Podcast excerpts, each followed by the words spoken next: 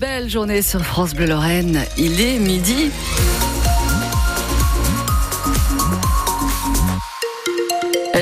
Les infos, Bastien Munch. Bastien, bonjour. Bonjour Victoria, bonjour à tous. Un petit point sur la météo de l'après-midi. Bon, ça va rester gris comme ce matin, comme ce week-end. Hein. Et oui, ça va rester gris. Vous avez bien raison. Et en plus, euh, je vais vous dire, euh, il va y avoir quelques petites pluies hein, Oh. euh, sur le Luxembourg, le pays des étangs et sur le secteur de Dabo. Et puis les températures, elles sont quand même assez sympas, hein, entre 9 et 12 degrés. Euh, tout de suite, on retourne à l'information avec, euh, eh bien, il ne faut vraiment pas bon être supporter Grenat en ce moment. Ouais, vous vous souvenez de la dernière victoire du FC Metz en non, je championnat rappelle pas. Moi pas.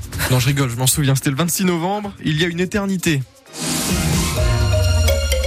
C'était face à Lorient le 26 novembre. Et ce n'est clairement pas le match d'hier qui va nous rassurer. Cette défaite 3-0 à Montpellier pour la 22e journée de Ligue 1, la huitième défaite en 9 matchs.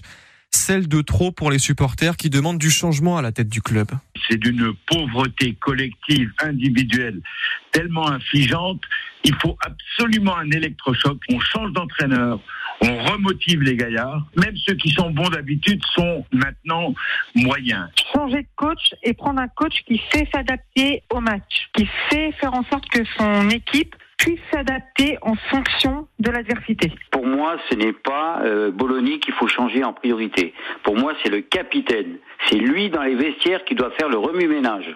c'est un esprit de groupe qu'il faut créer là-dedans. Et une confiance, c'est des gamins, c'est des gamins. Je comprends pas. Il y a un mal-être quelque part. Les joueurs sont malades, ils sont blessés. On le voit dans leur jeu. Mikotedze, il n'a pas été bon. Van de Kerkhoff, il n'a pas été bon. On est dépité en fait, parce que bon, quand on se fait avoir une fois, ça arrive à tout le monde. Ça fait combien de temps qu'on monte et qu'on descend Ça fait quasiment 5-6 fois. Alors je vais pas dire le terme, si je vais le dire quand même. On est des couillons. Voilà, il n'y a pas d'autre mot. On est des couillons. À Metz, on est des couillons. Voilà. Voilà. La colère froide des supporters. Et on veut l'entendre, cette colère. Ce soir, dans votre émission, lundi, c'est Graoli, juste après le journal de 18h. De la colère, peut-être de l'espoir, quand même un peu, même si le, le FC Metz est, est 17e de Ligue 1, à, à 5 points du premier non relégable Nantes. Vous nous appelez ce soir après le journal de 18h, 03 87 52 13 13. Dans les autres résultats du championnat, la série noire continue aussi pour Marseille. Battu 1-0 par Brest hier. Toulouse est allé battre Monaco 2 buts à 1 et Strasbourg chute à Lorient 3-1. Elle avait disparu depuis deux semaines dans la Meuse. Une adolescente de 16 ans vient d'être retrouvée dans le coffre d'un canapé-lit. C'est un chien des enquêteurs qui a réussi à- retrouver sa trace dans cet appartement à une vingtaine de kilomètres de Vavincourt où la jeune Lucie avait disparu. Elle est en bonne santé. Il s'agit d'une disparition volontaire selon le parquet de Bar-le-Duc. Une marche blanche après la mort d'un homme près de Nancy, un homme d'une quarantaine d'années tué par balle et de plusieurs coups de couteau à Tomblaine la semaine dernière. Hier, plusieurs centaines de personnes lui ont rendu hommage. Dans cette affaire, un suspect de 41 ans est en détention provisoire, mis en examen pour assassinat. L'État va engager un plan massif d'économie. Oui, pour économiser en tout 10 milliards d'euros. C'est l'annonce hier soir du ministre de l'économie, car les prévisions de croissance ne, ne sont pas aussi bonnes qu'espérées. Seulement 1% au lieu de 1,4% prévu. Alors comment faire des économies sans augmenter les impôts, ce qui est une promesse de Bruno Le Maire? Eh bien, en faisant des efforts à l'intérieur même des ministères, explique Thomas Cazenave, le ministre délégué au compte public.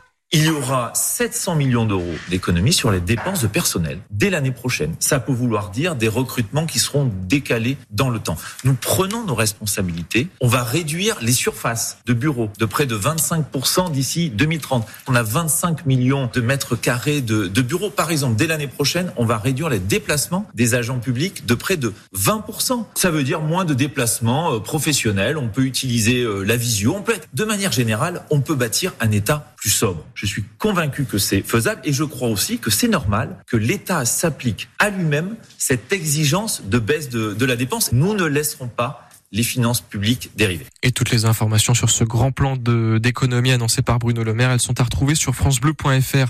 Une grève à la SNCF peut en cacher une autre après les grosses perturbations du week-end sur les rails. Un TGV sur deux à cause de la mobilisation des contrôleurs. Eh bien, ce sont cette fois les aiguilleurs qui pourraient faire grève le week-end prochain. Un préavis a été déposé euh, ce week-end, hein, même à partir de, de vendredi. Préavis qui reprend les mêmes revendications globalement, notamment sur les hausses de salaire.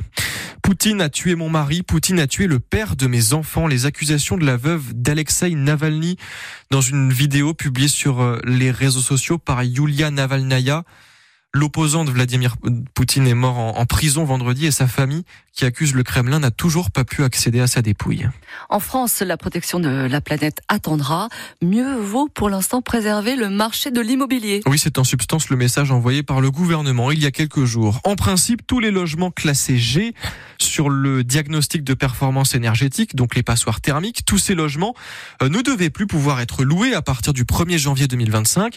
Mais le ministre de la Transition écologique annonce une nouvelle méthode de calcul. 140 000 logements de moins de 40 mètres carrés vont donc remonter d'une catégorie. Décision très attendue par la FNAIM en Moselle et son président Franck Job on voit bien que dans la réalité, ça a plutôt sclérosé le marché. C'est-à-dire qu'au lieu d'aller de front trouver des solutions pour rénover et gagner une ou deux lettres, les propriétaires préfèrent ne rien faire. C'est soit un manque de moyens, soit un manque de volonté, soit un manque de conseils. Donc à un moment donné, qu'est-ce qu'on fait? Est-ce qu'on laisse finalement la situation telle qu'elle est et puis rien ne bouge?